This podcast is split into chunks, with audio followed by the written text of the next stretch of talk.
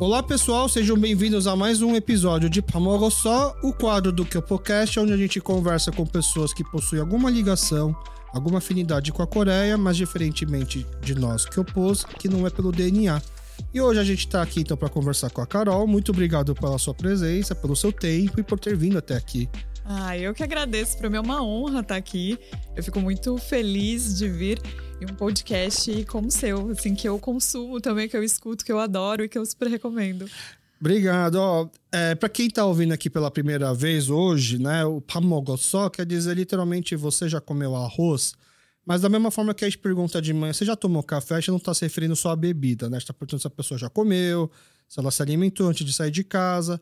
E o pamogossó, você já comeu, você já almoçou, você já jantou? Quando a gente, nós curiosos, a gente pergunta como se fosse uma forma de cumprimentar a pessoa. É, literalmente perguntar, tá tudo bem com você? Você tá bem? E aí a gente primeiro pergunta, você já comeu? Se você falar sim, não, a gente resolve primeiro esse problema e depois a gente conversa. Porque se a gente for conversar de barriga vazia, né, não sei se é o seu caso, mas Sim. eu conheço muitas pessoas que ficam insuportáveis quando estão com Sim. fome. Não é o meu caso, tá? O meu é. Ah, é? eu fico assim. Eu não sei se eu chego a ficar insuportável porque eu penso nas pessoas que estão ao meu redor, mas eu fico meio. Ou eu fico calada pra não afetar ninguém, ou eu fico meio chata, assim. É. Chatinha. E acho que eu não precisa nem concentrar direito na conversa, não. só ficar pensando comida, comida, comida. Não, quem trabalha trabalha comigo, assim, no, no dia a dia, né? Fora as coisas de Coreia que eu faço, é, já tá acostumado que naquele horário do almoço sai todo mundo meio no silêncio até chegar num restaurante, assim, todo mundo meio focado na comida. aí quando começa a comer, aí vai conversando, é engraçado. tá, mais, mais do que justo, né? O primeiro Sim. mais importante, first things first, né? Depois a gente vai. Aí então, Carol, pamoga só. Não faz sentido nenhum eu perguntar se você já comeu, aí você responde para mim não, não comi. Aí eu falo, poxa, que pena, eu já, né? Uhum. E por conta disso, a gente tem nesse programa aqui ajuda, o patrocínio, o apoio do Otugi, o maior mercado importador de comida, bebida, alimentos no geral coreano, seja importado ou seja da própria comunidade, feito aqui. Né? Então, esse nosso cenário aqui, imagina, eu chamo você para conversar, você com fome, vendo um monte de comida aqui Sim. no nosso cenário, e, mas a gente não vai comer, né? Fica chato. Aliás, você já comeu, você já almoçou, você já jantou? Sim. Eu ia falar, essa pergunta você pode fazer em coreano que eu vou saber responder. Ah, pamogosa? É. Né? Gente, com todo, com todo respeito, ainda preciso voltar pro meu curso de coreano. É, na verdade, assim, eu já sabia que ela já comeu porque a gente almoçou junto. A gente tá gravando hoje aqui 5 da tarde, né? E eu sei que você já almoçou, a gente almoçou bem né? E, mas mesmo assim, né, a gente vai começar a conversar, fofocar, até porque foi uma semana que teve muitas polêmicas. Uma semana bem agitada no mundo da, do audiovisual, né? E das redes sociais. Sim. Então, nada melhor que tomar um chazinho e comer um bolinho para poder fofocar, Sim. você não acha? Eu falo que é o momento das nenas, carinhosamente, né? No meu podcast, a gente fala que a gente vai ter o episódio das nenas, quando a gente vai fazer o episódio que é o café, o bolo, e vai ficar ali, ó, só fofoquinha com a xicrinha aqui, assim, ó, só no momento Nena. E de onde vem a, a, a Nena, desculpa, é alguma expressão que eu, eu, por ser coreano, não conheço ou vocês que inventaram? Acho que é uma coisa bem brasileira, não, não foi a gente. A gente ouviu em algum lugar. Talvez a gente tenha escutado no canal da Foquinha, que é uma, uma youtuber que fala de música e é uma ah. grande referência também pro meu trabalho, uhum. né? E acho que ela soltou alguma vez e a gente se identifica muito com isso né? Da gente às vezes ter alguma coisa para contar para outra, a gente manda aquela figurinha é, fofoca aceito, né? Porque no Onitalk eu tenho minha parceira que é Carol também. E aí a gente meio que se identifica e a gente colocou é. isso pro nosso, pro nosso conteúdo pra gente. Quando eu percebo que o assunto vai levar para uma fofoca, eu sempre falo assim, ó. Eu não gosto de fofoca, tá? Mas já que a gente vai falar sobre isso, é já preparei Quem sou eu pra julgar? assim, quem sou eu pra julgar? É, é, é, quase um desculpa se eu te ofender, já sabendo que eu vou ofender, já é. vai falando, né? E aí o outro Gui também, então, ele agradece muito a sua presença de dar aqui um um vale compra, um de presente para você depois, uma vez que já veio aqui até o Bom Retiro poder passar lá e depois fazer a sua compra. Você já conhece o Tugui? Sim, é, quem não conhece, né? Não, é aquela passagem obrigatória. Veio pro Bom Retiro, tem que passar no Tugui. É, quando a gente montou o estúdio do Podcast no Bom Retiro, porque obviamente, quando a gente começou gravando com as pessoas da comunidade, a gente sabia que tem muita gente que não mora ou não trabalha mais no Bom Retiro. Mas a gente sabia que convidar para vir até o Bom Retiro não seria uma coisa tão sofrida para a pessoa, porque ela aproveita já, já que eu tô indo pro Bom Retiro, passo lá, faço compra, almoço com não sei quem, visito não sei quem, tomo um café comigo. Ele já mata tudo aqui. Então a gente achou que o, bom, o estúdio aqui seria estrategicamente bom para isso. Sim. Entendeu? Faz todo sentido, né? Faz todo sentido. Mas, o Tugui, muito obrigada. já tô pensando aqui o que, que eu vou fazer de compras. é, mas assim, eu sei que você já tem uma história de vir pro Bom Retiro é, antes mesmo de você. Aliás, a gente está falando aqui, tem, deve ter pessoas que não sabem ainda qual que é a sua ligação atualmente com a Coreia. Você consegue falar de forma basicamente o que, que são, qual que é a sua ligação? Bom, vou me apresentar, né? Para quem, para quem tá me vendo aí, prazer, eu sou Carol. Eu tenho, hoje em dia, minha ligação com a Coreia é o audiovisual, né? Eu tenho um canal no YouTube, um Insta, que chama Na Coreia Tem, onde eu vou vendo ali, né, o que tem na Coreia. Na verdade, eu vou fazendo as minhas pesquisas para entender o que tem na Coreia e vou trazendo para as pessoas através dos meus conteúdos, né? Essa é a minha, acho que essa é a minha ligação atual com a, com a Coreia. Conteúdos, Essa paixão pelo filmes, séries, pelas novelas. Vou falar assim, principalmente pelas novelas. Ah, então é hora do chá e do é bolo mesmo. É, você já deve ter visto que assim na Coreia das séries é sempre aquela coisa assim, ou alguém muito rico ou alguém muito pobre, né? Sim. Quase não tem classe média na Coreia, né? Ou a classe média praticamente é, sofre muita humilhação dos ciclos de que são pobres. Então você já deve ter visto assim, bolo de aniversário super é, caprichados, Sim. assim. E assim como você vê que é nas, nas famílias mais humildes, ou quando é uma coisa de, putz, esquecemos que é o aniversário dele, eles pegam um, um, bolinho que é tipo um alfajor, colocam uma vela e vai lá todo mundo cantando parabéns, monta um bolo com o famoso Chocopai, que é o Sim. que está aqui no nosso cenário hoje, né? O Chocopai. A gente está aqui com duas versões dele, a tradicional e a com double chocolate, né? E aí é, é, meio que. Você já deve ter visto essa cena nas séries, né? Já, já. Já, já comeu também chocopai? Já, já, gosto muito, inclusive. É.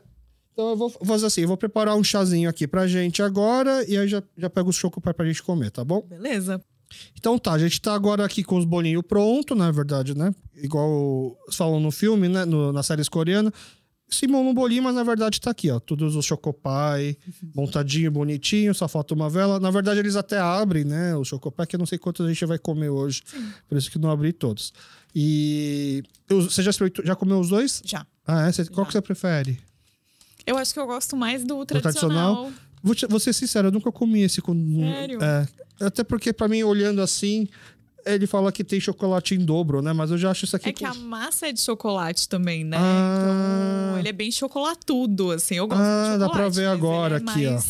Do que esse aqui. Eu gosto dessa massa branca, né? É Entendi. baunilha. Então, gran grandes chances de eu gostar do chocolate duplo. É. Tá. Bom, tá aqui o seu então. O meu, e a gente tá aqui com um chazinho. Esse aqui é um chá de. chá verde com arroz marrom. É, é brown rice green tea. Né? Então ele você vai ver que ele tem uma pegada que lembra um pouco o chá verde, mas ele tem um tostadinho assim que lembra um pouco café. Sim. Né? Ele é um, pouco um, um, chá preto. Eu acho ele bem gostoso. Ele, ele não é, é doce, então ele, ele acompanha bem. Ah, eu gostei desse do Chocopai mais chocolatudo, assim. Acho que não, eu até gostei gosto, mais do que outro. Eu gosto muito dos dois, assim. Eu como os dois, uhum. assim, ó. Me dá a caixa, a gente senta, começa de um drama ali, ó. Manda ver. Mas acho que eu gosto mais desse, assim. O, o Chocopai, né, no Tugui você pode comprar na loja, no Bom Retiro, aqui na rua 3 Rios 251. Mas você também consegue comprar online eles entregam para o Brasil todo, tá? É, bom, agora que a gente está com o chazinho, o bolinho comendo, é, para o pessoal entender, aliás, vou até já voltar naquele assunto de você ter vindo aqui até o Bom Retiro, né, já conheceu o Tugui e tal, mas já tocar no assunto de que eu sei que você já tinha vindo para o Bom Retiro antes até Sim. da época do conteúdo do audiovisual, antes de começar a gostar de conteúdo audiovisual, filmes e séries, etc. Mas por outros motivos. Que quais eram esses motivos? A minha primeira faculdade, né, minha primeira graduação é uma graduação de moda, então negócios da moda, né? Então aqui era a referência, né? Era o lugar que a gente vinha para ou vender coisas, né, para garantir o dinheirinho do final de semana, mas também para pegar a tendência, pegar a referência, é, falar com, com lojas, conseguir peças. Tecido, mais ou menos. Tecido eu ia mais no, na 25 na época, né? Mas eu sempre tava por aqui por conta disso. Quando você faz faculdade de moda, você estava imaginando o quê? Ser estilista, ser modelista, ser o quê? Eu fiz uma especialização em jornalismo Porque o meu sonho era trabalhar em redação de revista. Ah, redação de revista de fazer- moda. É, eu queria escrever sobre moda para revista. Editoriais. Sim, só que foi bem a mesma época que aquele bando de, assim, um monte de revista de moda começou a fechar e aí as redações começaram a não existir mais, as revistas também foram Por fechando. causa da internet? Por causa da internet. Tá. Esse movimento foi rolando e foi bem nessa época. Mas o, o que você queria era uma pegada do Diabo Veste Prada. Era, era. Já tinha o filme? Já tinha visto o Já- filme? Eu acho que já. Eu não lembro se já tinha o filme, mas era essa vibe que eu queria, assim. Uma coisa meio, sabe, Sex and the City? Aham. Eu queria ser a Carrie, ficar lá sentada escrevendo sobre os textos, sei lá, semana de moda. Eu cheguei a trabalhar em algumas São Paulo Fashion Weeks, né? Então, falar sobre isso, assim, era o que eu queria na época. Aí, no fim, não rolou. Como é que você foi parar, então, nas séries coreanas? Como é que você chegou a gostar de uma série? É, você lembra qual foi a primeira série que você Lembro. assistiu? Lembro. Eu, eu já, já sempre gostei de assistir coisas assim de fora o eixo que a gente assiste muito, que é os Estados Unidos, né? Uhum. Então, eu assistia muita coisa, sei lá, cinema italiano, francês principalmente, que é um, é um cinema que eu gosto muito. É, coisas bem de fora, né? Eu falo, meu noivo, ele fala que eu sou do cinema iraniano. eu acho muito engraçado quando ele fala isso. E aí, eu já assistia filmes coreanos, né? Já sabia de todo... Começou essa- por Old Boy? Eu acho que eu comecei por Old Boy. Tá. Não lembro, mas foi nessa escola Aham. aí, nessa estética. E aí, o- um belo dia, eu terminei um namoro. Isso lá pra 2016, começo de 2016. Saí, que nem louca, aquela coisa do, ah, vou esquecer a pessoa, vou sair. Fiquei três semanas saindo. Aí, um belo dia, eu falei, tô bem pra ficar em casa com a minha companhia. Acho que agora eu já não vou chorar tanto assim, não vou sofrer tanto assim. E aí, eu fiquei em casa na Netflix zapeando. E ela me mostrou lá o Drama World, que hoje tá no Viki só como o mundo do drama. Mas foi pela Netflix. Foi pela Netflix. Tá. E aí, mas a Netflix tinha um catálogo, assim, sei lá, se tivesse uns 20 dramas, assim, uns 10 de uma hora e uns 10 web drama, Era, Era muito. muito. Não, não tinha tudo isso. e eu acho que não tinha. Aham. E aí eu peguei, eu acho que ele me apresentou, porque tem uma atriz de filme indie. Tá. E acho que por isso que apareceu pra mim. Mas atriz coreana? Não, Tá. Uma atriz americana. eu não lembro se ela é americana ou se ela é canadense, Tá. mas é por aí. Aham. E aí ela é a, é a personagem principal, ela cai, né? Ela é uma grande fã de dramas coreanos e ela um dia cai num drama e ela tem que salvar o assim, para o universo dos dramas continuar existindo, ela tem que manter o casal principal unido pra Tá. salvar esse Aham. universo. E aí entre esses são acho que 10 episódios de tipo 9, 10 minutos, então eu matei assim duas horas é, ela tem que, tipo, unir, mas ela vai passando por vários lugares. Ela passa por bastidor de novela, tipo, de época. Ela passa por romance, ela passa por ação, ela passa por diversos clichês. E aí eu fiquei com aquilo na cabeça. Eu falei, pera, Coreia tem tudo isso de audiovisual? Aí fui procurar.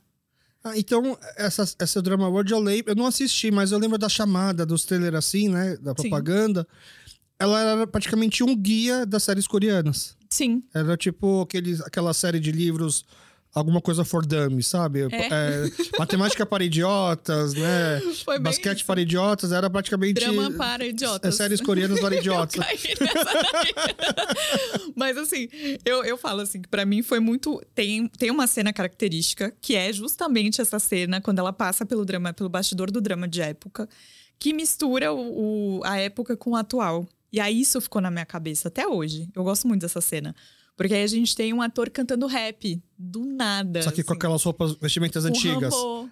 E aí, na hora, eu falei, não, não é possível. Aí comecei, né? Peguei o celular, comecei a procurar. Aí até foi nessa busca que a gente chega no termo que eu fiquei, tipo, pera, por que, que a gente tem que chamar de dorama e não de série coreana? Por que, que a gente tem isso? Mas aí a vida foi. Eu comecei a assistir pequenos, porque era o que tinha na Netflix, Aham. né? Alguns gostei mais, outros menos. E aí eu fui assistir o grande Descendentes do Sol, que foi a onda, né, do, da Hallyu, foi a onda que me puxou e me levou. Então, que me levou de vez. Que aí eu falei, não, Coreia, toma aqui o meu dinheiro, a minha vida. O meu tempo, o meu tempo. Eu sou tua, Coreia, me leva. E aí foi assim. O Descendentes do Sol. Foi. As pessoas ao seu redor, o seu ciclo de amizade também consumia? Não. E aí, aí que é a minha dúvida, como é que você começa do nada, faz um, um Instagram, Como é que entrega isso do começo? Porque, é, Então. porque seus- uma coisa é seus amigos já te conhecerem, começam a assistir, começam a compartilhar, aí vai indo do boca a boca. Mas você começou literalmente, praticamente sozinha e teve que esperar ver se alguém passa aí e dá uma Sim. olhada. Foi meio que assim. Aí eu tinha uma amiga que falava também na internet, eu tenho uma amiga. E aí ela postou uma vez, assim, meio que marcou. Aí as pessoas também que seguiam ela me, me seguiram. E aí a gente meio que, sabe assim, as pessoas foram se chegando ali. Eu, por conta de já ter trabalhado com redes sociais pra agência, Aham. também sabia um pouquinho de SEO, né? O que, que é SEO? SEO é o mecanismo, tem um nome bonito, né? O search, Aham. em inglês ali, que eu não vou lembrar, que é o mecanismo de busca do Google, Tá. que você joga palavras estratégicas ali e as pessoas vão te achando. Aham. E isso, no começo do meu canal, eu não fazia. Eu Tá. não fazia. Eu jogava lá e entregava pra Deus, assim. Tipo, alguém vai, universo. alguém vai achar essa garrafa com uma Falava, mensagem. É, foi meio que isso, assim, meus Aham. primeiros. Acho que meu primeiro um ano no YouTube foi assim. Tá. E aí você lembra de números? Então, no YouTube, até quanto você chegou nesse primeiro ano? Ah, eu acho que eu não cheguei nem a 2 mil, acho que eu nem monetizei no primeiro ano. Tá. E, e aí teve um momento que eu, eu fiz um curso, até com uma dessas, dessas roteiristas que eu cheguei a trabalhar na rede de canais, Uhum. que é um, também uma referência pra mim, que é a Fê Soares. E aí eu falei pra ela, falei, Fê, preciso de ajuda. Assim, tipo, o que eu não aproveitei lá atrás de pegar dica, talvez, ou tipo, a internet mudou também, preciso de ajuda, quero fazer acontecer. E aí, isso já, isso, pandemia já estourando e as coisas já rolando, né? E aí eu comecei a estudar. Então, em contrapartida, aproveitando esse tempo que eu tava em casa, eu comecei a estudar. Aí eu contratei uma editora. Porque eu não. É. Eu sou péssima com edição de vídeo. Então, aí, fora que eu entendi, falei: preciso entender que eu não sei fazer isso. Vou delegar. O- a edição do Instagram eu faço, a do canal eu entrego pra ela. E aí, nas primeiras reuniões com ela, foi ela que começou a puxar. Vamos estudar SEO, vamos botar o SEO no ar. Eu coloquei, juro pra você, dois meses, o canal fez assim, ó. puf. E aí foi de dois a três meses. Foi o primeiro pico do canal, e aí as pessoas começaram a me achar por Vicenzo. Tá. Na verdade, assim, as pessoas começaram a me achar por Pousando no Amor. Aí veio o Vicenzo. Aí o Vicenzo foi um boom, assim. Foi, foi a época que eu mais cresci no YouTube, foi com o Vicenzo. Porque o Pousando no Amor foi uma grande porta de entrada pra muita gente. Né? Tan- Tanto que quando eu vejo as pessoas que começaram a assistir séries coreanas, os, até séries japonesas, séries chinesas, os doramas, é, as séries chinesas, as tailandesas, quando vai recomendar alguma coisa, costuma recomendar Pousando no Amor. E eu ficava assim intrigado, porque Pousando no Amor, ele entra numa questão que é a divisão das Coreias Sim. né? E aí, pra gente que entende um pouco a língua e assiste, pra gente é muito legal perceber o sotaque norte-coreano, o sotaque sul-coreano. Que Eu acho que isso é uma coisa que se perde pra quem não, não, tem, não conhece a língua, né? A gente percebe, por exemplo, eu lembro que eu percebia na época que tinha uma diferença sonora, Dá pra perceber. mas eu acho que eu não percebia no detalhe que você consegue perceber, por Aham. exemplo. É, e aí isso dá uma coisa que chama a atenção da gente, né? Do tipo, como se fala lá, o jeito que fala. E, e aí todo mundo começou a assistir Pousando no Amor, começou a entregar pra todo mundo. E aí depois a próxima série foi o Vicenzo, só que o, Vi- o Son Joong-gi, né? O, o ator do Vicenzo, para os coreanos assim, ele já é famoso por causa desde o Descendants of the Sun, por exemplo. Mas eu percebi que tá- quando anunciaram o trailer do Vicenzo, já começou a causar um furor, assim, do tipo, nossa, ele falando italiano, ele sendo um, um italiano. Eu falei, nossa, que produto feito para importação, é, para fora, né? E ainda mais com aquelas cenas dele tomando uma colinha, assim, insistindo numa colinha. Falei, nossa, é, tem um lobby pesado aí em relação à bebida, né? Uma colinha que é o fermentado de arroz. É, e, mas você já estava na expectativa de que o Vicenzo fosse ser tudo isso? Não. Ah, Eu tinha uma leve noção, porque aqui também o Song Joong-ki é um Uhum. ator conhecido e as pessoas gostam dele, né? Eu achava que talvez eu fosse crescer um pouco mais com o Rei Eterno, que foi a volta do Imin-ho, um pouquinho Tá. antes. Que foi a volta do Imin-ho E ele ao- volta lindão, né? Ele né, volta como cavalo rei. branco, príncipe, né? Aquela coisa. E aí eu fiz, foi até quando é, eu fazia as lives do Dorama Comentado Uhum. e É era toda uma- segunda. toda hoje é toda segunda, Tá. mas ela tinha meio que ela começou um pouco antes. A gente começou com chocolate, a oficial. Antes a gente falava de Vagabond despretensiosamente. Chocolate falou, pô, não? Foi uma série de muito sucesso. Muita gente gosta, mas Tá. acho que pouca gente ainda tava no meio mesmo envolvida, Aham. assim. E foi antes da pandemia, né? O grande boom aqui no Brasil acho que foi durante a pandemia. Ah, foi antes da pandemia. E aí o... a gente fez vários dramas e Reeterno era uma live que eu abri espaço para as pessoas entrarem. Então as pessoas entravam, eu fazia o alô, o alô Dorameira, né? Eu falava, não falava, não diga alô, diga alô Dorameira. Tipo assim, sabe? Mas eu te ligava. É igual quando o programa de rádio aqui, o ouvinte pode entrar. E aí, sim, foi, foi muito gostoso, porque eu te falei, essa troca ela é muito valiosa, assim, sabe? E não dá pra fazer isso hoje? Hoje eu não tenho muita coragem, não. Já tem, muito, já tem época- hates agora.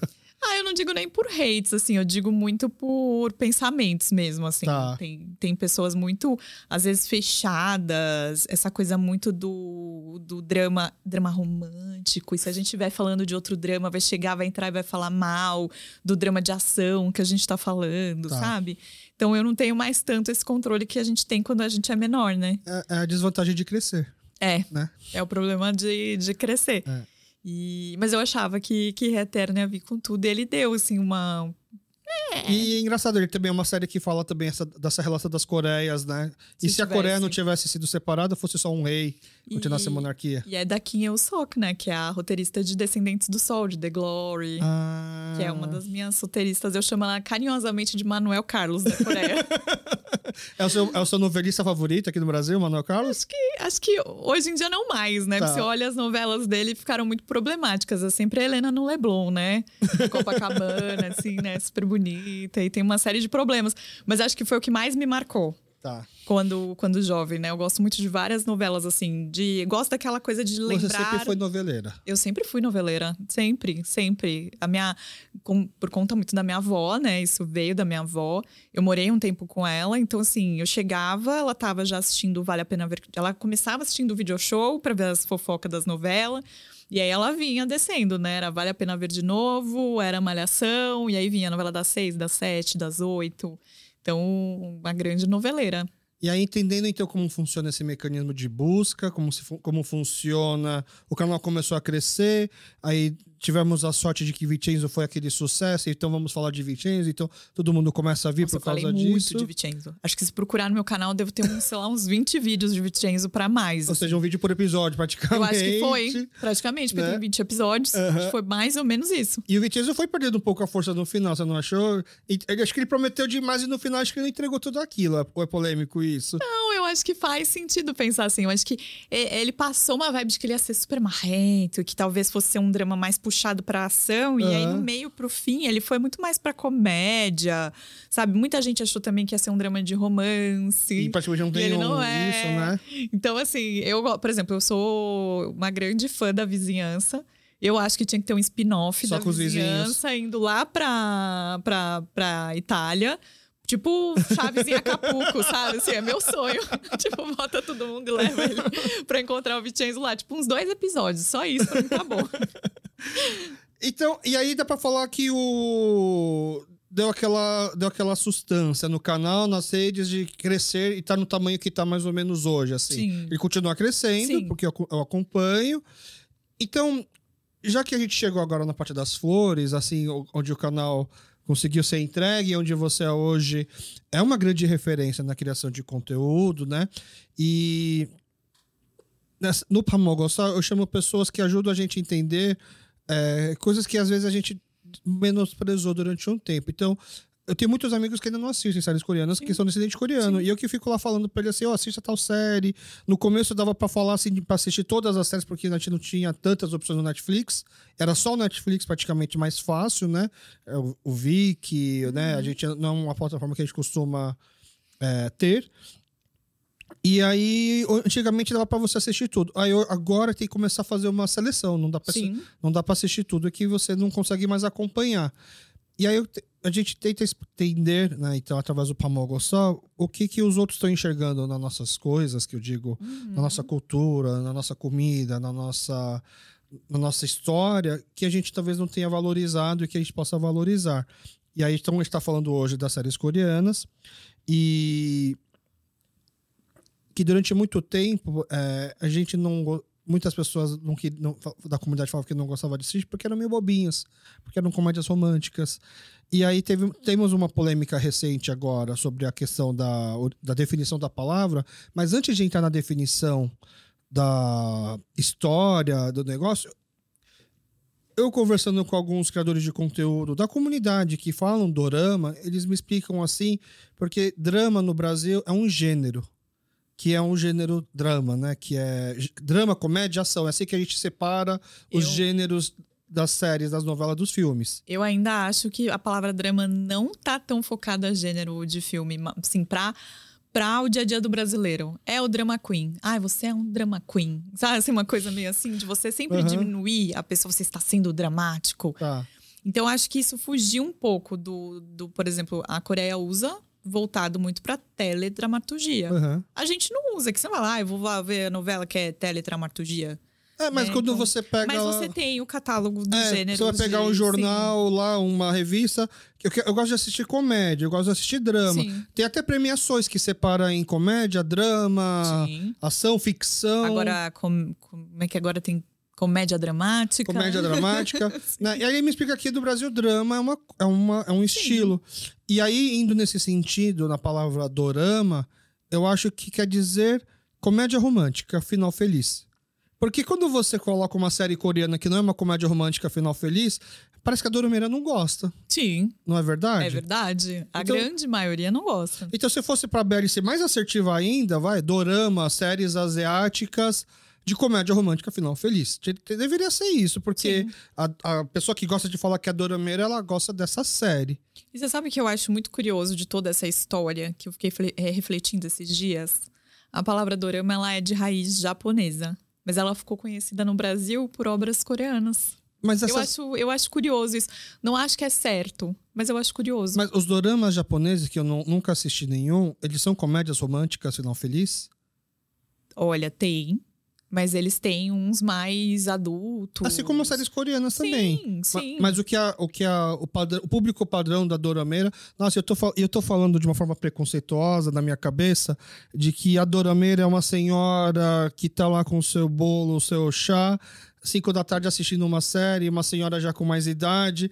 Né? E eu sei que não é só isso, tem muito mais pessoas que assistem de diversas idades, sim. sexos também, sim. não é só mulher, também sim. tem homens e tal.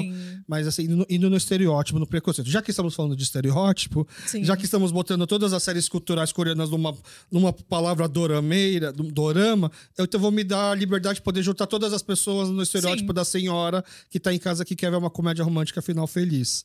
Né?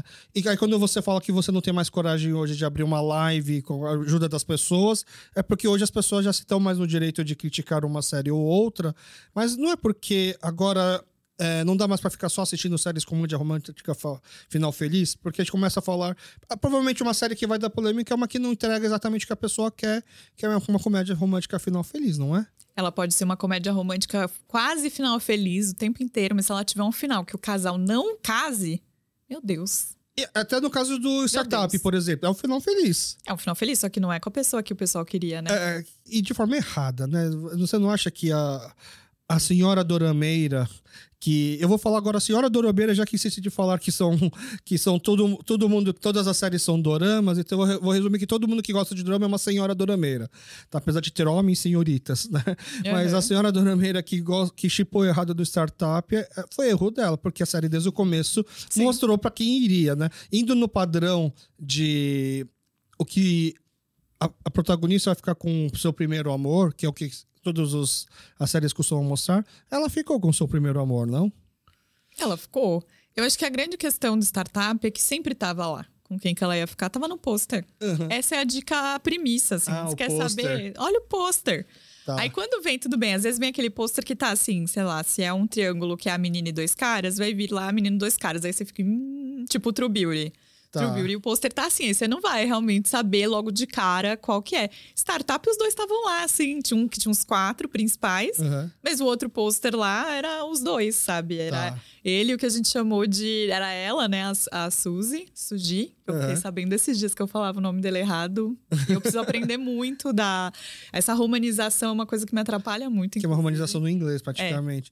Mas no. Acho que se a gente fizer um estudo e pegar todos os posters onde eles tentam cavar uma dúvida com quem a protagonista vai ficar, eu tenho quase certeza que todos estão na direita. Ou na Pode esquerda. ser tipo. É, se a gente fizer um. é, uma- um sertanejo, cantor sertanejo no Brasil, assim. É, Tem sim. o lado certo. Tá, é, acho que vai estar sempre assim, a gente que, a gente que não percebeu. Olha, faz sentido. Depois que terminar aqui, eu vou dar uma olhada só pra ver. Acho que faz sentido seu pensamento. Ou senão ela deve estar, tipo assim, do- Levemente- centímetros pra mais É, próximo de é. quem ela vai ficar. Pode ser. O, mas na verdade a gente também percebe é, é que talvez para quem não acompanha desde o começo, todos os atores são meio que novidades. Mas a gente sabe quem que é o cara que costuma ficar com a pessoa final. Gente, é o grande ator. É o, É, exato. acho que vo- vocês têm mais, talvez, essa. É, para né, coreanos ou descendentes que. Ou quem acompanha é, mais tempo. Que acompanhe, é, talvez tenha por saber, pô, esse ator, por exemplo, né? Vou cantar uma bola aqui que a gente tava conversando antes, você falou que sua atriz favorita é a Park Bo-young. Uhum.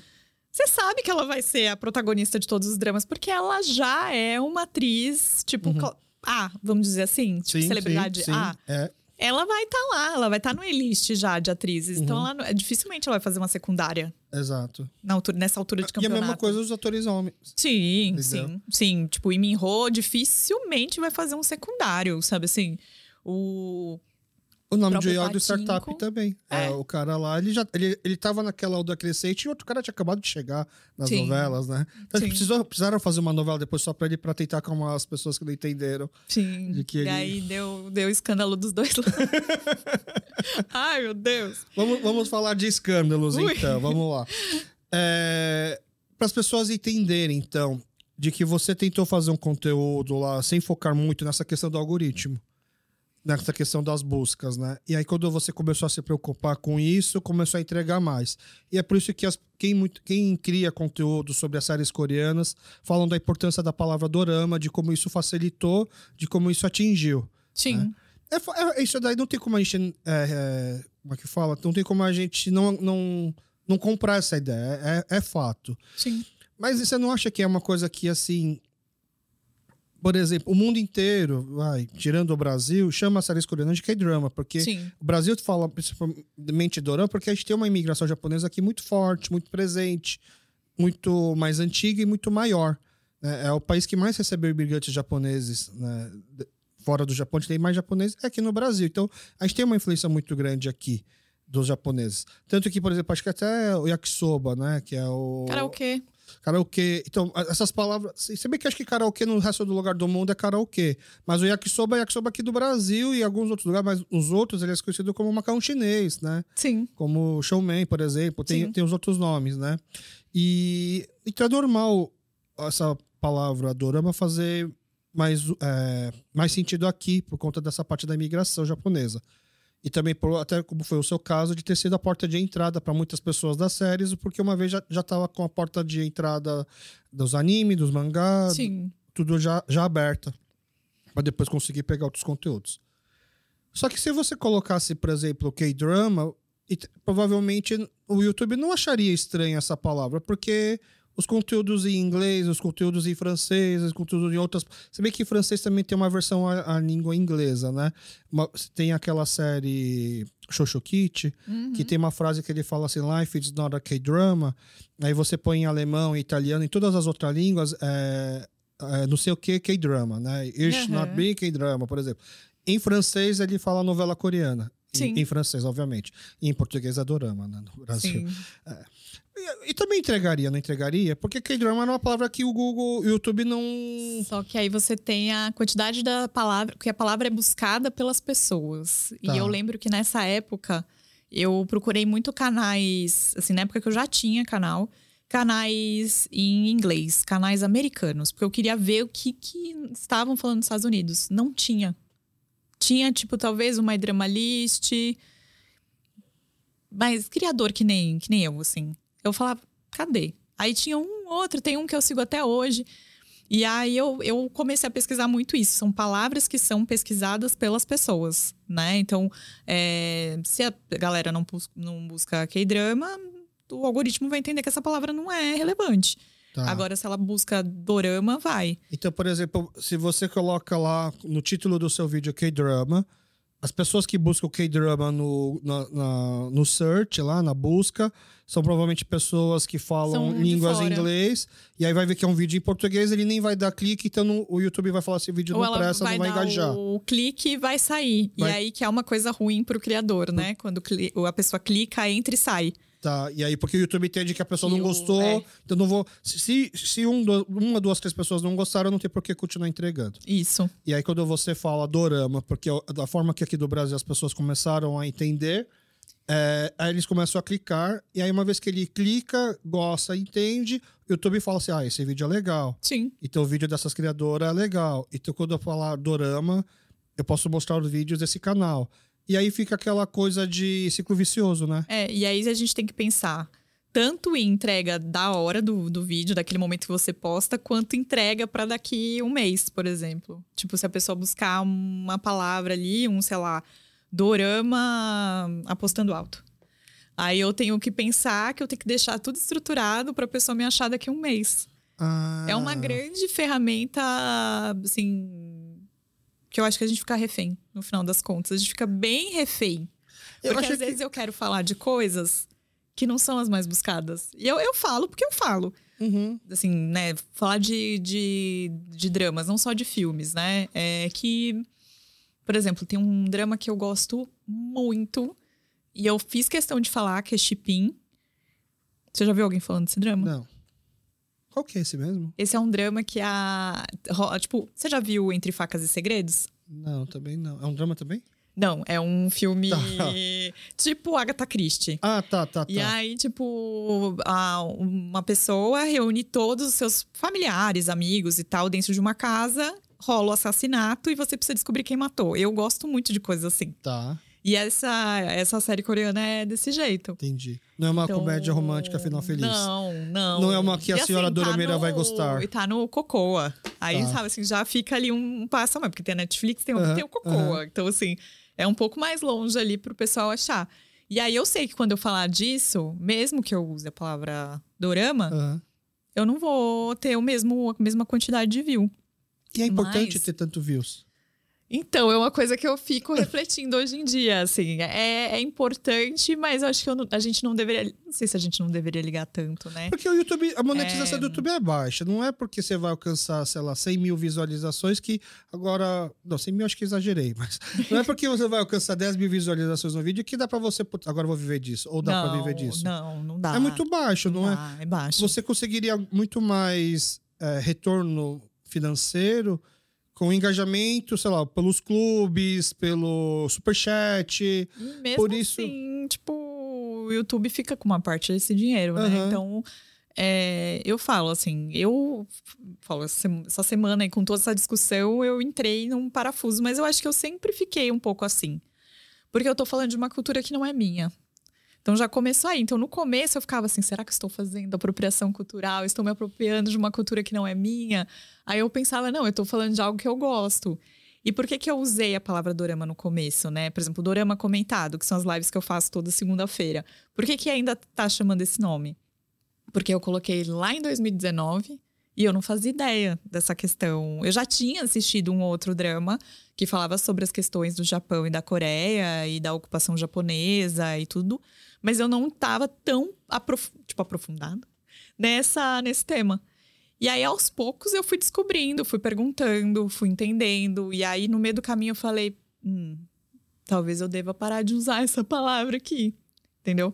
Então, é, é, foi uma coisa que eu fui entendendo aos poucos. Mas, ao mesmo tempo, eu queria que os dramas chegassem a mais pessoas. Porque eu tenho comentários do tipo: é, eu comecei a assistir drama porque eu cheguei no seu canal. Eu não assistia nada, cheguei no seu canal, achei interessante comecei a assistir. Porque eu quero ter mais gente com quem conversar, né? E eu quero muito que essa cultura chegue a mais pessoas, para que as pessoas não achem só que drama é romancezinho, sabe? Ou que quebre um pouco o paradigma que as pessoas têm de coisas fofinhas. Porque a Coreia faz bem tudo que ela se propõe fazer no audiovisual hoje em dia.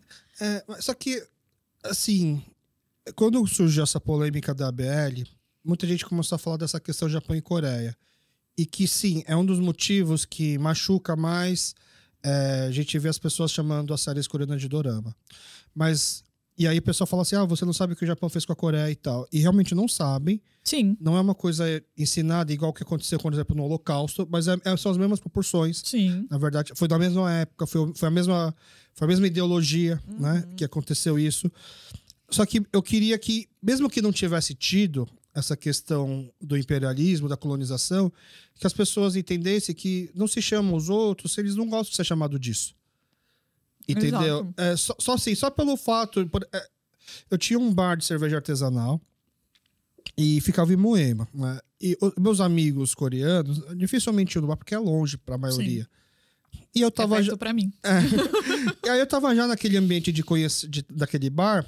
Aí muitas vezes vinha um cara que nunca me viu na minha vida, chegava assim e falava assim: Ô Japa, é, me vê uma cerveja. Né? Aí sempre. Aí no começo isso me irritava por causa do tom. Né? A pessoa nunca me viu na vida, ela se sentiu na liberdade de me chamar de Ô Japa. Aí eu comecei a responder assim: calma aí, peraí, Paraíba, já levo. Calma aí, Bahia, eu já levo. Né? E eu não, assim, não é que eu queria, eu não é que eu tava querendo ser preconceituoso ou xenofóbico com o pessoal do nordestino, mas eu sei que aquele cara provavelmente é. Quando ele me chama assim de japa, eu imagino que a- esse cara aqui deve ser um cara que deve chamar o porteiro dele de Bahia. Sim. Por, por causa do tom que ele me fala, o Paraíba. Quando ele vê alguém fechando ele, o carro e ele percebe que essa pessoa pode ser do Nordeste, ele vai chamar o Ceará. Né? Ou- então eu imagino que isso para ele vai ser uma ofensa. E eu acertava, porque sempre que eu respondia dessa forma, a pessoa ficava meio ofendido. E ela respondia assim: Mas eu não sou cearense, eu não sou baiano, não sou paraíba. Né? Porque às vezes eu acertava, às vezes eu falava "Ô, Bahia e a pessoa falava assim: Ô, como sabia que eu sou da Bahia? Na segunda vez eu chamava de "Ô, Paraíba, aí ela já ficava ofendido, por exemplo. E aí eu falava assim: Nossa, desculpa, você não é Paraíba, você não é cearense, não é baiano? Ele falou: Não. Desculpa, mas você é da onde então? Ah, eu sou paulista, eu sou mineiro, eu sou do sul. Eu falo, ah, mas pelo menos eu acertei o país. Você nem, nem o meu país você acertou, cara. Ah, que país você é? Eu falo, sou brasileiro, mas meus pais são coreanos. E aí desarmava um pouco, Sim. né? Então, por exemplo, as pessoas brigam tanto em relação a gênero neutro, né? Tipo assim, custa você tentar fazer um esforço de chamar a pessoa pelo pronome que ela gosta. né? Eu acho que a gente já deveria parar a discussão aí, sem precisar entrar, porque de verdade não é nada contra os japoneses ou Japão. É, acho que simples, pelo simples fato de você não querer ser generalizado, deveria parar aí, ponto, né? Sim. Por isso que eu acho que, assim, quando veio essa questão, eu fiquei me, me questionando de outras palavras também. Por Tipo exemplo, quê? eu não venho, quando eu venho no Bom Retiro, eu não venho no karaokê. Eu venho no Noreban, no Bom Retiro. E, e sabia que tem diferença? Na verdade, é assim. Não, assim, tipo, não que eu tô falando, assim, pode ser que tenha, um, sei lá, karaokê aqui. Não, então, aqui pra gente, aqui na nossa cabeça, assim, por exemplo, quando entre os coreanos, a, a gente diferencia Noreban e karaokê, porque o Noreban, o pan quer dizer sala, então é sala Sim. privada. Mas, por exemplo, quando eu venho pra cá, eu só venho pra, pra lugares assim. Pra sala privada. Sim. Aqui, antigamente, aqui também tinha lugares que tinha a sala e tinha o lugar, o bar aberto, onde você podia cantar, onde pessoas que não te conhecem podem te ver. Uhum. E pra gente isso é o karaokê. Sim, Porque é, é a forma é mais conhecida que o karaokê já apareceu conhecida, não por ser uma sala fechada, sim. só entre os conhecidos. Você tá cantando na frente de gente que você não conhece. E aí eu fico pensando também, quando você vai num restaurante coreano, você vai pedir um hashi. Tá. É. Então é assim. É, não que eu tô falando também, já falando, ah, é porque assim, eu não quero mais usar a palavra dorama, não Uhum. acho que é justo. Eu acho que é, foi um tempo muito interessante das minhas pesquisas, de ouvir percepções diferentes, de encontrar as pessoas no evento, ou, né, de falar, e aí, né, pessoas que são. Cheguei a perguntar para coreanos, coreanos que estavam no Brasil para saber o que, que eles tinham essa percepção. Então, assim, foi muito interessante. Mas eu acho que a partir desse momento que vem uma organização, pessoas majoritariamente brancas, né? A gente tira ali Gilberto Gil e Fernanda Montenegro, e decidem, tudo bem, tem a questão da é, lexografia, e eu entendo, né? Que você tá pegando uma palavra, mas não é a gente, não sou eu ali. Sabe, assim, não, não, não foi a minha família que passou por isso, ou não é a minha família, ou não é a gente que tá ali.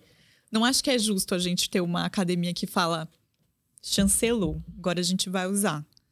Sabe? Tudo bem, se alguém quiser usar, use. É, Eu, eu- não, eu- não me sinto confortável, Mas- sabe? Aí eu queria que você me explicasse uma coisa. Por que que tem muito, muitos comentários nessa postagem da Academia Brasileira de Letras, do tipo assim, a Dorameira venceu. Mas por quê? Elas estavam sofrendo algum preconceito? elas estavam sofrendo com as outras pessoas? Eu acho que tem muita gente que sofre um Tá. preconceito. Eu falo que assim, eu, eu acho que eu fui muito privilegiada. Tudo bem, né? Minha mãe sempre falou que achava estranho assistindo. é, novela que ela falava, eu não, não entendo o que esse povo fala. Uhum. Tudo bem, né? É uma Uhum. língua diferente, né? É, mas assim, minha mãe falava tudo em relação a isso de tudo, assim, eu sempre gostei de umas coisas diferentes. Mas eu nunca tive alguém de fora do, do meu círculo ou do meu trabalho que olhasse pra mim e falava: ai, você é estranha, ou você, tipo, você é muito velha pra gostar disso. Eu sei que tem muito seguidor meu que passou por isso. Entendi. Então acho que você ter uma um órgão, sei lá, Aham. que chancele, tipo Muito aqui, ó, importante. dorama agora é palavra. A pessoa fala, pô, vence na vida. Tá. Só que Não estou sozinha. É, Muita gente, se, tá, se tá no dicionário, é porque muita gente fala. É, eu acho que é muito nesse sentido. Mas será que a gente precisa disso pra validar? Essa é a minha grande questão. Pra validar o que a gente gosta? Será que eu preciso ter uma palavra no dicionário? Pra mim, assim, no, por exemplo, o lado bom é que a hora que a gente digitar não vai dar mais erro, sabe? Assim, no, auto, no autocorretor. Mas, assim, será? Será que não é melhor eu, de repente, entender a história, entender a, a cultura e, e respeitar e falar, ah, dorama é japonês, agora eu tô assistindo. um- E assim, eu acho que é você pegar uma palavra que tem uma questão com um- uma cultura, que é a japonesa a coreana, e jogar nos braços da cultura americana. Você falar K-drama também. Eu, particularmente, não gosto de usar termos no meu dia a dia, tipo briefing e Mas é, americanizados. Eu prefiro de falar série coreana, novela coreana, drama coreano. Eu acho que pra mim, no meu contexto, no meu dia a dia, faz muito mais sentido. é que o pessoal fala que aí também tem o americanismo, imperialismo americano, mas aqui na Coreia é, Tem pra- uma influência grande, tem né? uma influência grande. É o país que salvou. Sim, Entendeu? Porque se, se, se não fosse os americanos entrarem nessa Segunda Guerra, a gente teria uma Coreia só unida? Teria. Essa Coreia seria a Coreia do Norte. sim. Entendeu? Mas aí eu falo que assim, é uma questão minha, como Aham. brasileira, que, tipo, fiz muito conteúdo, trabalhei com bot, sabe? Que aí você vai entendendo as palavras como elas são usadas em outros estados. Tipo, ah, você tem um boleto, você tem a boleto, você tem a fatura, Tá. sabe? Então, eu que gosto muito da nossa língua, prefiro usar, mas não que eu vá chegar e falar, ô, você tá sendo americana aí falando K. Pô, eu uso K-pop, sabe? Aham. Ver uma hipocrisia do meu lado. É porque o pop já é, pensar. já é em inglês e tem qualquer problema de botar o é, K. É, então, Porque, assim, a crítica à BL, que, assim, que não dá pra você comentar em um tweet, em um comentário rápido, às vezes nem em um reel. Sim. né? A crítica que eu faço à BL é que a palavra dorama. É, quantos anos as pessoas estão falando dorama? Sabe, tem, tem 10 anos que as pessoas estão falando dorama de forma assim frequente. E se tem 10 anos, são 10 anos de forma maciça, sem questionamento. Porque por mais que você fale assim, ah, é, a Associação Brasileira dos Coreanos se manifestou agora, mas o Centro Cultural já, se- já tinha se manifestado. Já, já faz ah, pelo menos Sim. dois anos antes dessa afirmação da ABL, dessa, dessa inscrição da palavra dorama né, nesse- no, no seu dicionário, já, já está tendo uma disputa. Então, precisamos é, dar um fim a uma disputa. Tudo bem, a gente está perdendo essa disputa. Eu entendo que a gente está perdendo essa disputa. O Netflix, a Rede TV já benzeram a palavra dorama nas suas redes sociais, nos seus programas. A gente está cada vez mais para trás, mas a gente ainda está de pé tirando. Então, a disputa ainda não acabou, mas do jeito que a Associação Brasileira falou assim, soa pra gente, tá definido. Né? Porque as pessoas começaram a falar assim: vocês não têm que brigar com a BR, vocês têm que brigar com as pessoas que falam. Assim, a gente tá tentando, sabe? Quando, sabe quando está tirando água do barco, Sim. pro barco não afundar? Sim. Aí de repente vem a BR e joga É. muito mais água. E no caso deles, assim, posso estar enganada, posso estar falando, tipo, vozes da minha cabeça. Mas não me parece que teve uma pesquisa aprofundada. Parece que alguém foi lá e falou assim: olha, estão falando um monte dessa palavra. Vamos fazer uma moda, vamos entrar na modinha, vamos fazer, vamos aparecer. Faz tempo que a gente não faz nada. Posso estar enganada. Uhum. Posso estar falando besteira, assim, se você que está assistindo a gente aí conhecer um pouco mais essa questão, trabalhar na BL, comenta aí, mas assim, para mim parece que não foram lá pesquisar, não foram falar. Eu acho que no mínimo, no mínimo, na minha percepção, tinham que chamar professores tipo de língua coreana que estão, sei lá, em, em faculdades, em universidades, para falar um pouco mais pessoas que têm contexto de língua, não sei. Eles colocam, assim, se você entra no site, eles colocam as referências. Aí as referências que tem, é, o, o primeiro, obviamente, é o dicionário de Oxford, uhum. da definição de K-drama. Ou seja, não é uma definição genérica, porque em nenhum momento no dicionário de Oxford fala que K-drama é todos os conteúdos do leste asiático. Ele fala literalmente que é Sim. as séries coreanas, que estão fazendo sucesso por aí. E aí ele pega vários recortes de jornais, que, que não deveriam ser fundamentais assim para é, ser uma validação acadêmica. Tem até um, um, dos recortes de jornais que eles usam como exemplo de uso. Eu tô até com medo.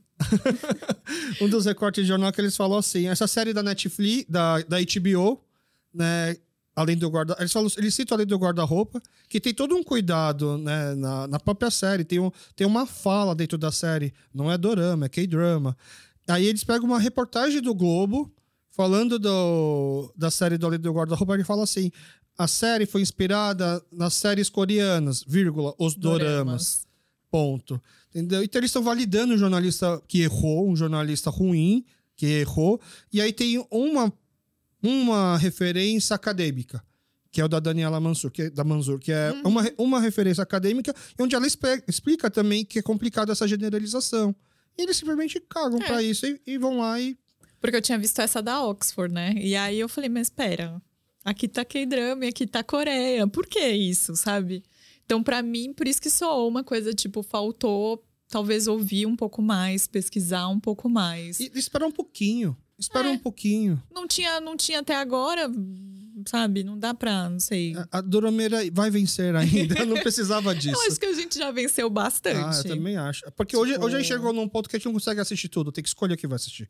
Gente, eu falo, o dia que eu senti que a gente venceu de fato foi o dia que eu cheguei no Tudum, que é o evento da Netflix. Tá. Aquele dia, é, eu lembro que eu fui, eu fui um dia antes, né, do, da abertura. E aí já tinham me falado, ó, vai ter um espacinho, uma o. O Tudum é um evento mundial da Netflix. Que, que começou no Brasil, começou né? No Brasil. Começou no Brasil no, em 2020, se não me engano. Tá. Foi um pouquinho antes da pandemia. Acho que foi janeiro, a gente entrou em pandemia em março. Em março. E aí eles fizeram lá na Bienal um evento com várias, tipo, tinha uns espaços para você tirar foto das séries e tal, foi muito legal. E aí eu fui a primeira vez como, tipo, corri, peguei ingresso em site e tal, e fui como espectadora. E dessa vez eles me convidaram para ir, o que eu já achei que eu venci muito na vida. Uhum, e venceu. E aí, é... tipo, acho que foi um dia antes, eles avisaram, eles falaram, ó, oh, vai ter um Korean Town lá dentro. Falei, hum, é, ah, é. Ah, é um beleza. Korean Town. É, na minha cabeça, era tá. o quê? Pegaram o espaço de Round Six da CCXP do ano passado e botaram num cantinho ali. Tá. Fechou. Aí, quando eles abriram, eu já fui direto, né? Eu vi no mapinha onde era, que também foi na Bienal, né? Hora que eu cheguei, que eu vi as lanternas, que eu vi o portal, escrito em coreano, e a, os posters todos com o nome dos dramas em coreano, assim. E tava lá escrito Doramas também? Não. Mas detalhe, Mas... ninguém percebeu que tava faltando um O lá. Mas assim, tipo, ali eu falei, agora a gente venceu, que tinha espaço de lição, tinha espaço de aula, aula Vazardé. Nenhum outro tipo de conteúdo teve espaço tão grande Não. dentro do Tudum. Eu acho que teve, assim, por exemplo, a Rainha Charlotte, que tava lançando, tá. o One Piece. Ah, já tinha o do One que Piece. Que tinha o barco, né? Uhum. O, o, que a gente ficou chamando, como é que era? A gente chamou ele de. Putz, esqueci. O barco do One Piece, que a gente tá. deu um apelido lá, porque parecia que ele tava berrando e não sorrindo. e assim, o evento tava lindo, sabe? Assim, então olhar aquilo ali, ter, tinha um cantinho com as comidas. E tinha procura? Tinha kimchi. Ficou lotado. Ficou lotado. Todos os dias. Eu ia lá todos os dias, estava lotado, saí cheia de pôster, inclusive.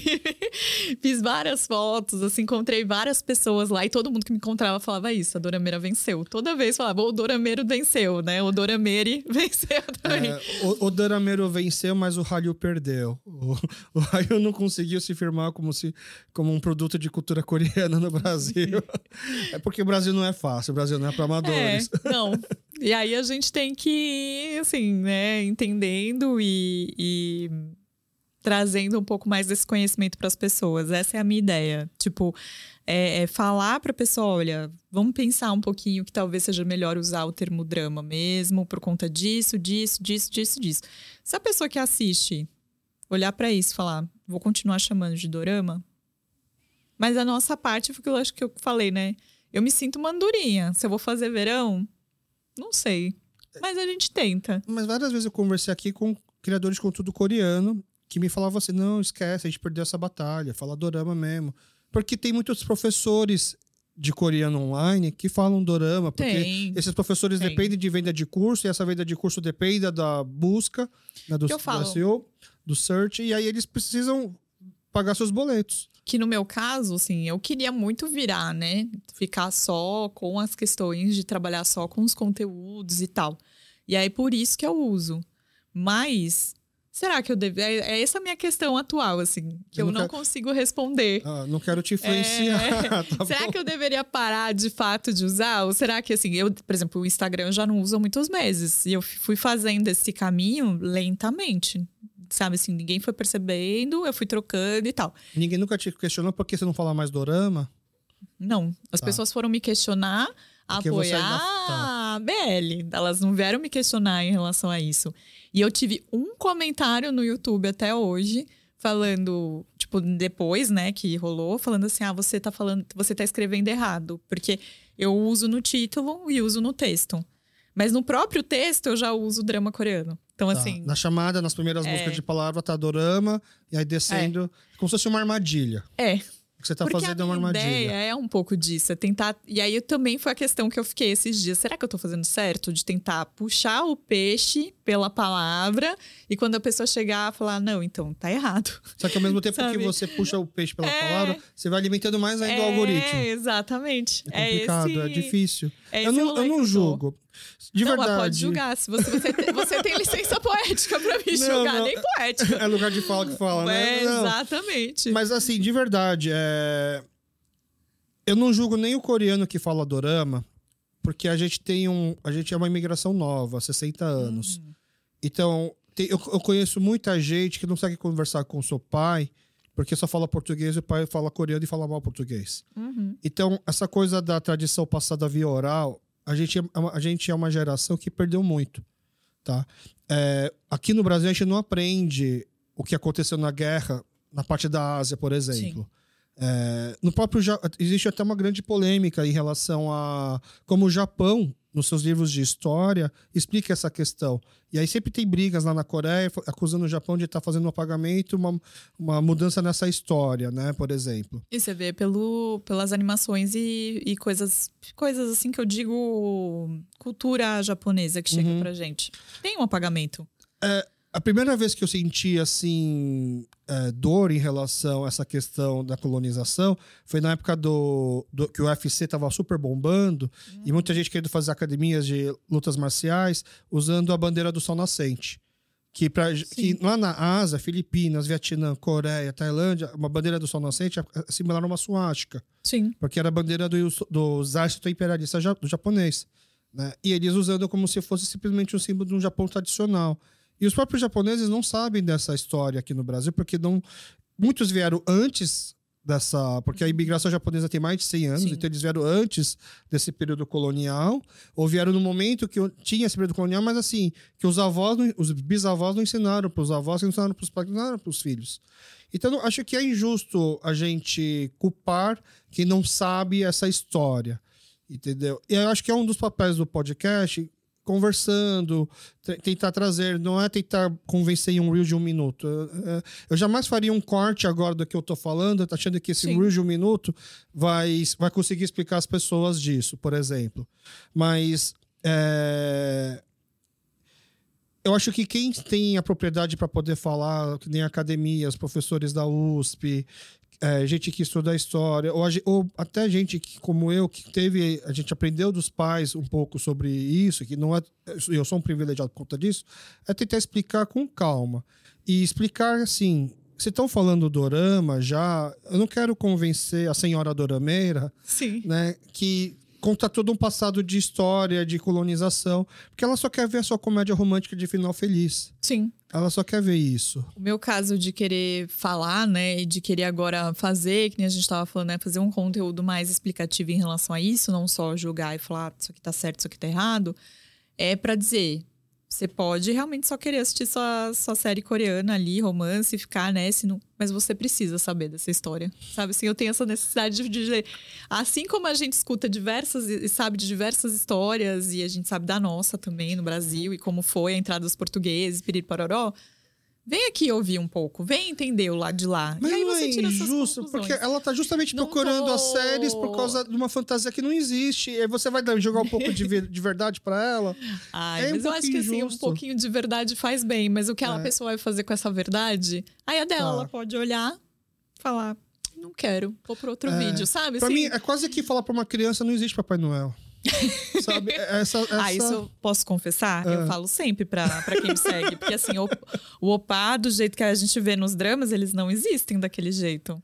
Ah, Você acha que existe? Ah, de tipo assim, você tropeçar lá, você vai chegar lá na Coreia, vai tropeçar, vai cair, ah. vai cair no colo do, do então, Olha o corte polêmico. Por Ai, favor, não faça esse corte. Você que gosta de entrar na internet, dar golpe na senhora Sim. se passando pelo Pak Pogum, Ó, pra você achar seu público-alvo mais fácil, vê se ela fala dorama. Essa senhora vai cair no seu golpe.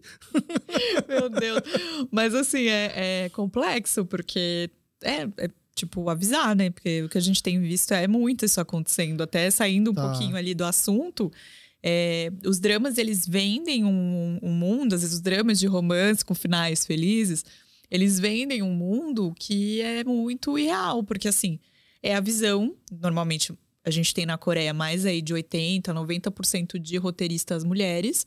E ela vai contar a história do que ela sonha em viver. Uma mulher falando do romance que ela quer viver. Óbvio que o cara vai ser lindo e rico e vai pegar ela no colo quando ela cair e vai tratar ela super bem. Mas não vai achar que você vai gastar um dinheirão daqui, passagem só de ida pra Coreia, chegar lá pra ficar caçando homens, sabe? Assim. É o público do antigo Sabrina, né? Lembra das bancas que vende Sabrina, sim, essas revistas, né? É sim. É esse público.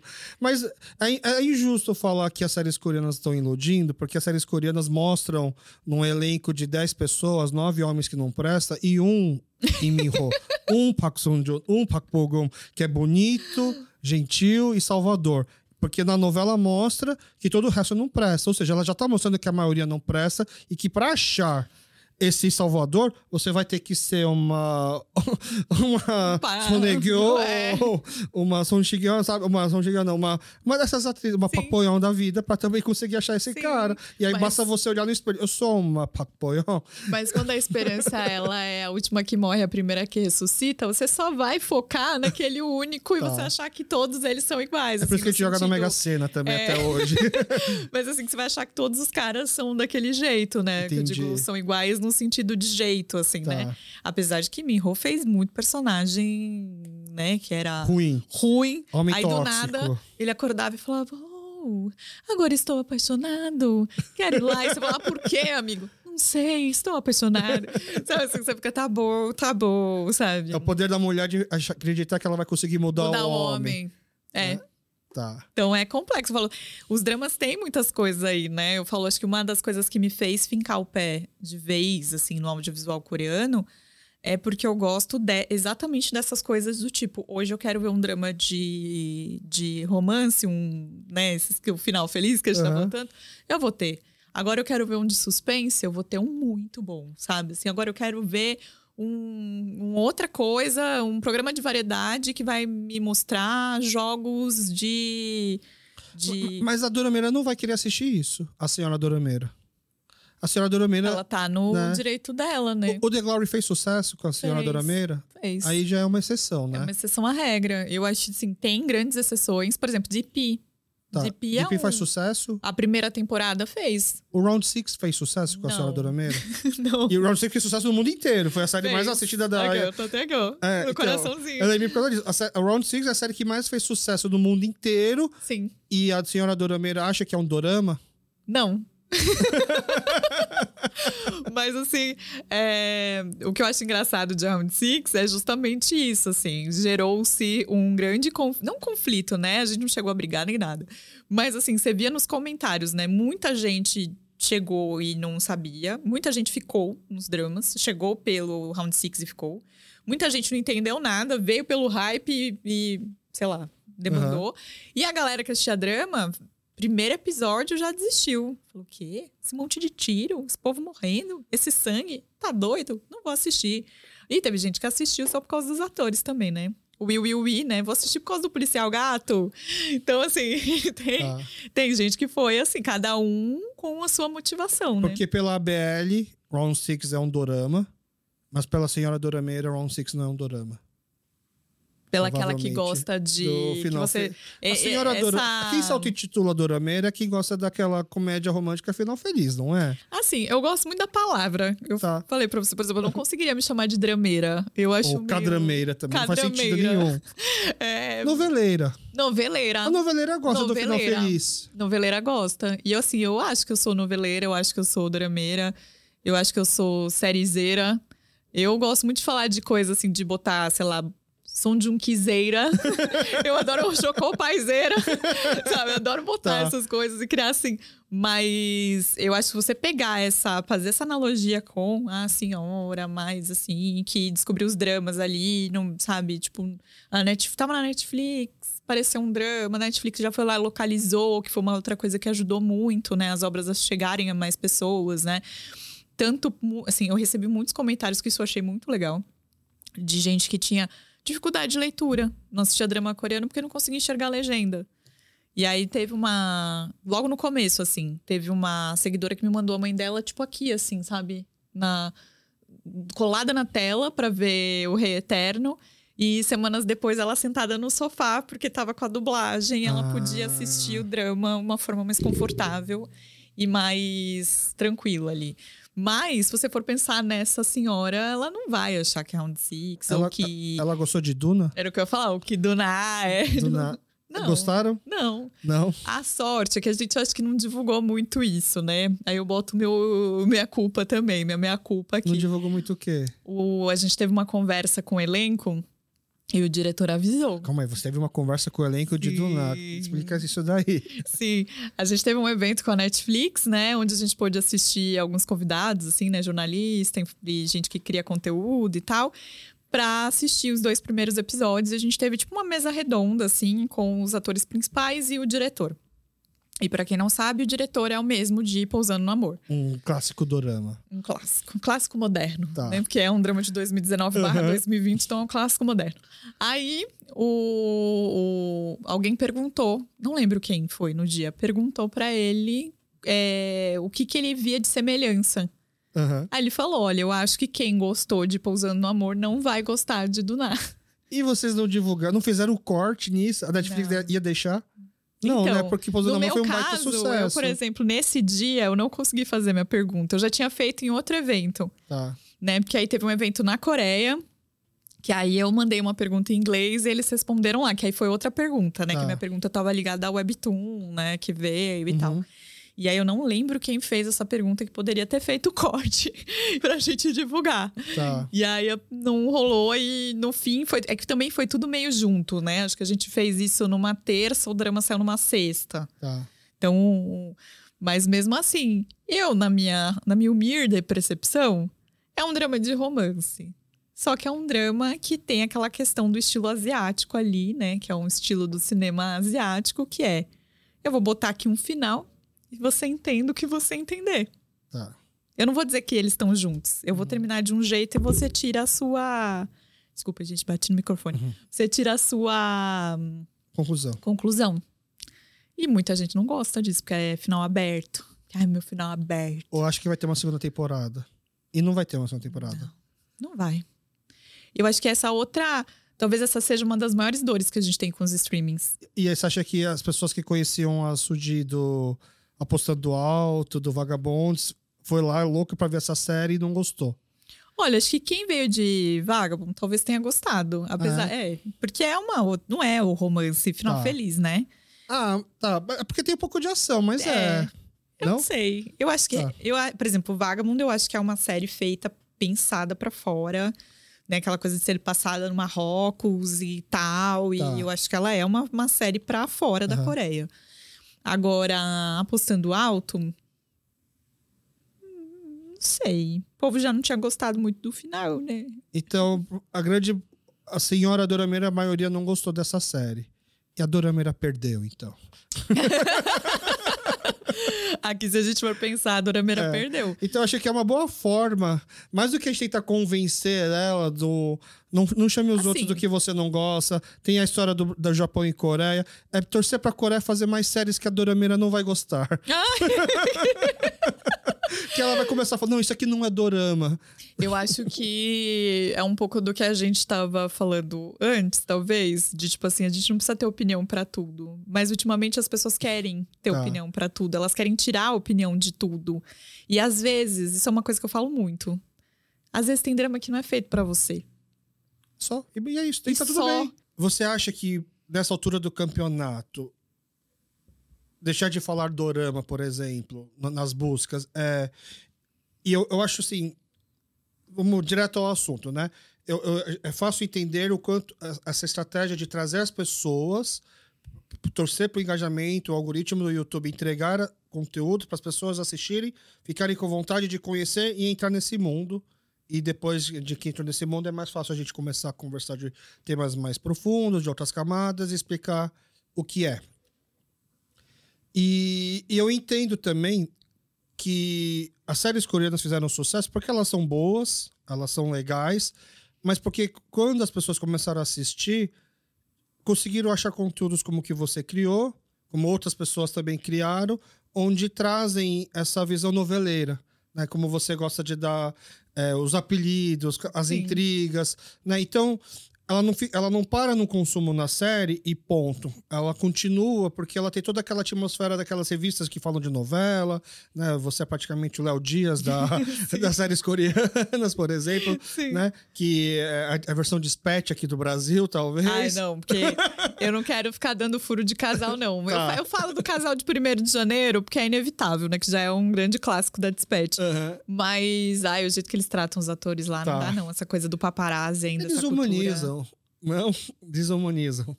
É, então, assim, a gente fica num conflito, porque eu entendo que funcionou é, essa questão de, para séries coreanas, de da senhora assistir, né? Qualquer pessoa, tô falando toda hora aqui de forma preconceituosa, assim, a senhora assistir, naquela vingança de. Nos, nos cham, nos chamam No série de doramas. fala. É. Mas assim, ela, ela teve todo esse esse macroambiente, né, Pra conseguir conseguir con- perpetuar as conversas, o interesse nas séries. Agora a gente falar pra ela assim, não, tava errado, não era isso. É, voltar muito muito passos para trás, é deixar de ganhar os, os próximos, as próximas pessoas que poderiam estar entrando. Então a pessoa viu, nossa, Dorama entrou no, no dicionário.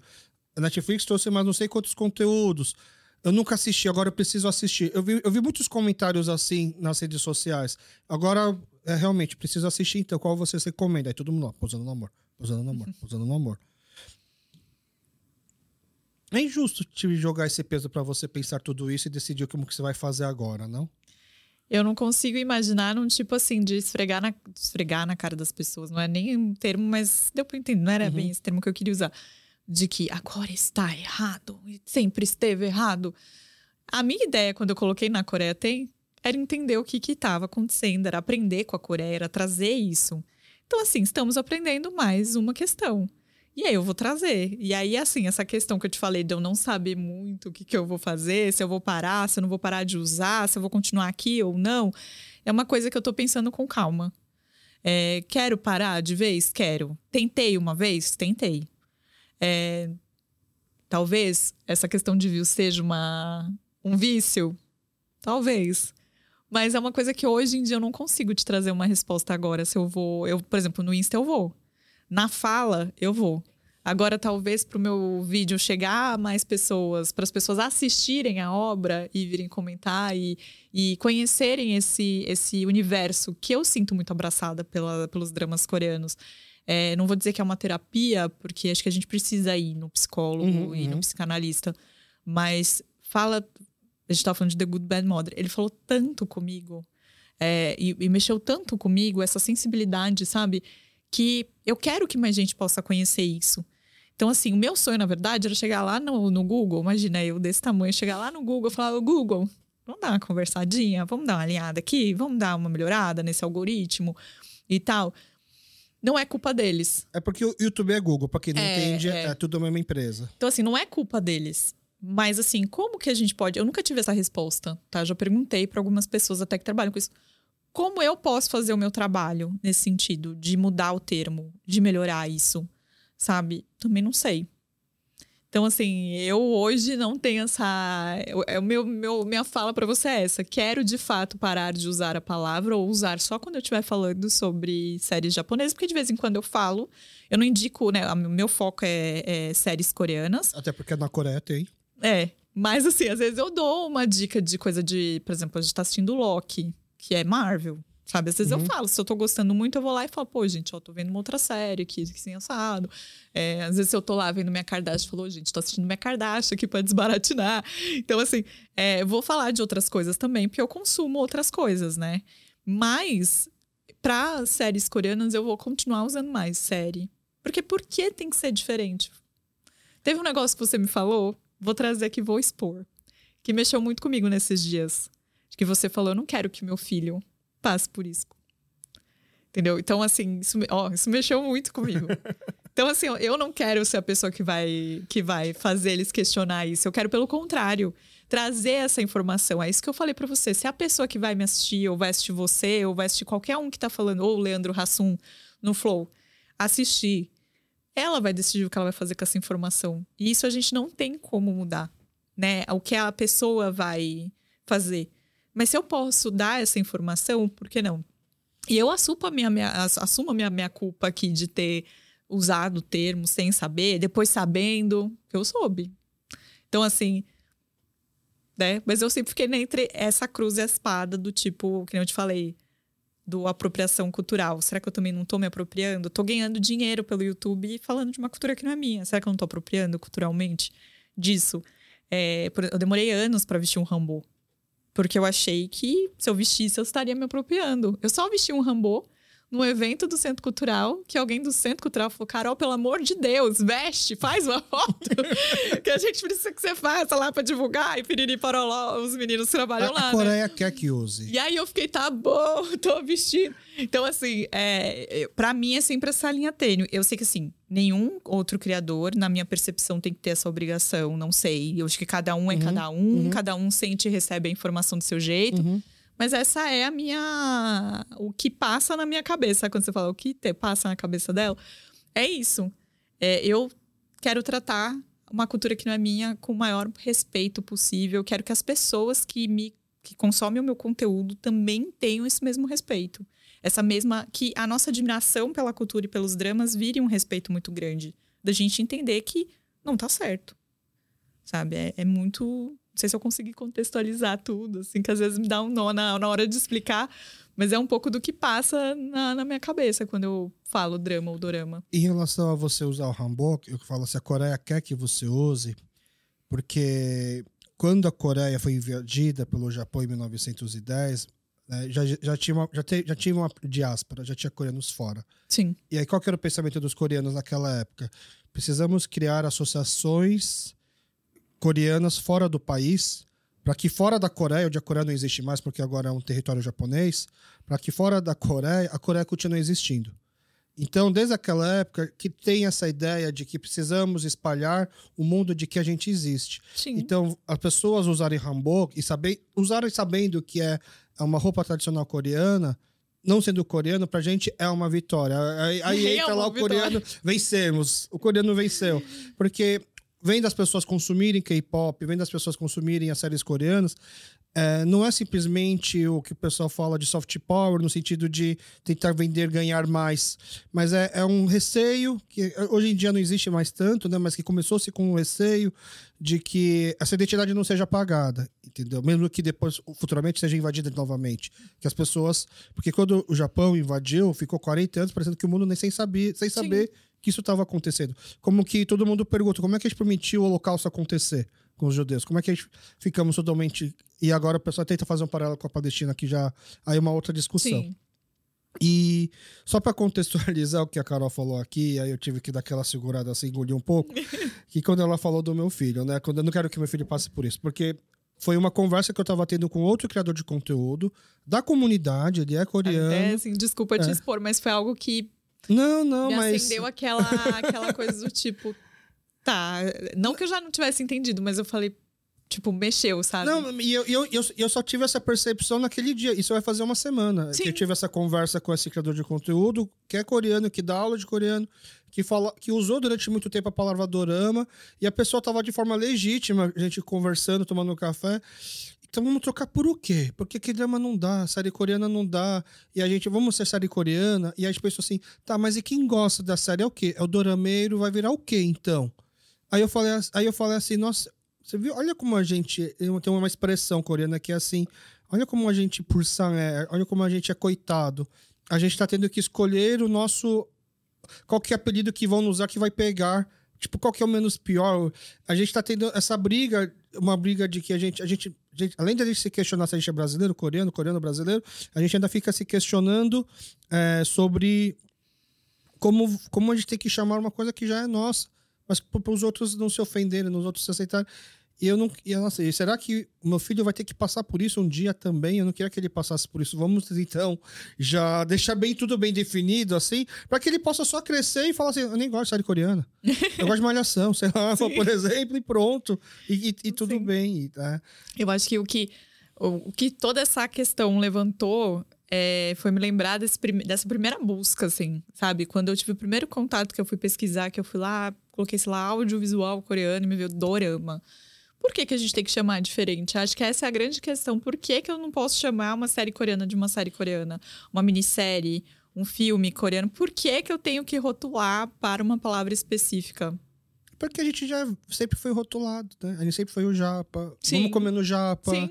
Né? Ninguém fala assim, oh, vou comer lá no, no, no Portuga. Eu até falo assim, mas quando tá se querendo dizer padaria, Sim. ninguém fala um restaurante português como Portuga, né? É. É, e aí depois eu vou receber um monte de mensagem assim, ah, mas eu sempre fui chamado de alemão. como é, eu sempre fui chamado de polaco. E, e, é chato. E você gostava? Né? Ah, eu não ligava. Tudo bem.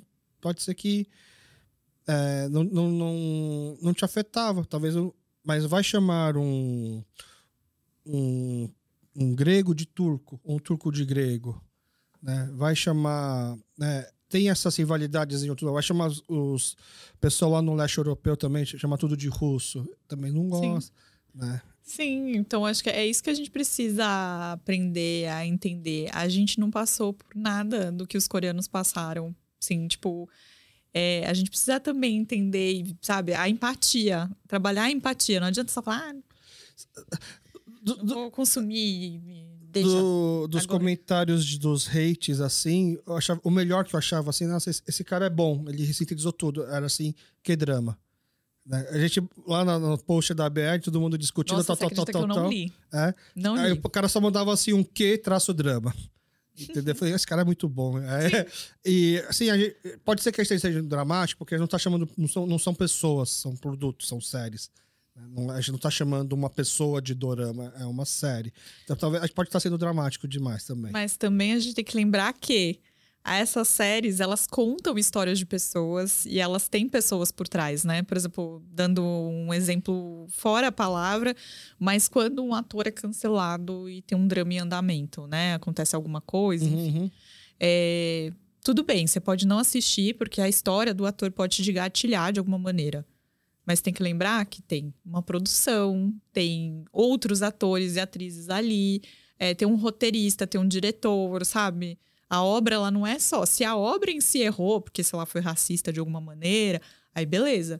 Agora, você vai tirar toda aquela questão ali de todas aquelas pessoas que estão por trás, é alguém aponta aquela galera, sabe? É, é, enfim, tem atrizes maravilhosas ali, é porque o ator errou e, sei lá, não sei, é uma outra questão que eu fico meio assim também, toda vez. Tem muitas questões nesse meio.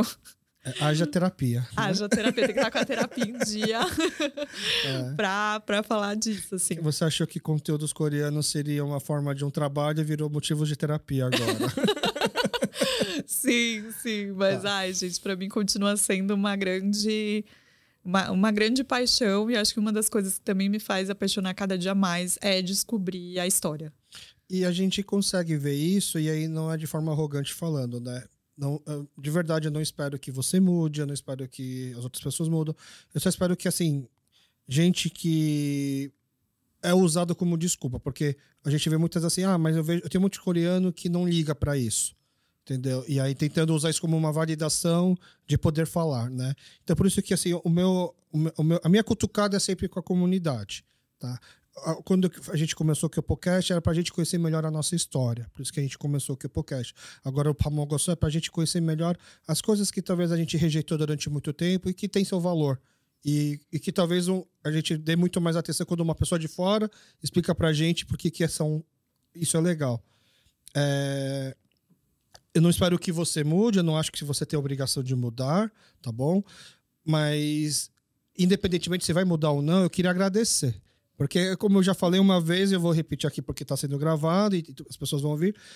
As séries coreanas fizeram sucesso porque elas são boas, porque elas atendem uma carência de um público que estava sentindo falta de tal conteúdo, mas isso só consegue se propagar a ponto de virar uma palavra como dorameira, só consegue se propagar para virar grupos, para virar conteúdo, porque por causa de pessoas que souberam traduzir uma cultura tão distante para uma linguagem das novelas, que é o que você fez. Por exemplo, você é noveleira. Sim. Né? E você consegue aproximar bem nas, nas suas lives. Já, já todo mundo já tá, já entendeu que toda a qualidade do seu trabalho é porque você já trabalhou com isso por, canais dos outros, utilizou, sabe montar né, os chavões, sabe montar os apelidos, as coisas que pegam e transformou isso para uma linguagem da noveleira. Né? E por isso que ela talvez não sinta mais falta, tanta falta de uma novela das sete das oito, porque hoje ela tem a sua série para poder assistir. E, então, de verdade, não se sinta cobrada e, e se sinta agradecido. A gente agradece, tá? Não se sinta agradecido, não. A gente se sente agradecido pelo tipo de conteúdo e pelo cuidado que você tem, e, indiferentemente dessa questão única que é a palavra. Né? Porque as coisas que você traz no seu conteúdo é uma forma de eu entender, putz, será que assisto tal série? Vamos ver o que a Carol tá falando de tal série. Né? Que a gente mesmo, a gente mesmo da comunidade não tem falado das séries não falam das séries, e eu até já comentei isso uma outra vez, tá atrasado, porque já tem muita gente boa falando e sabendo falar na linguagem do público. E a gente não era o público até então. Tá é, eu, eu, assim, fico muito honrada com as suas palavras, assim. É, e eu acho que essa questão do, das pessoas que usam, né? Essa coisa da validação do ah, porque eu perguntei para um descendente de coreano e ele falou que pode usar.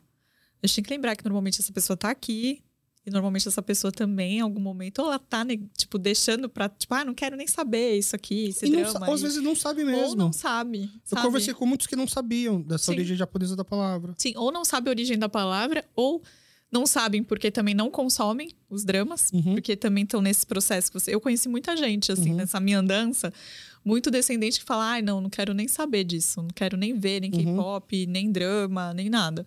Então, acaba falando, mas acho que a gente não. É, a gente que fala com o público tem que ter responsabilidade.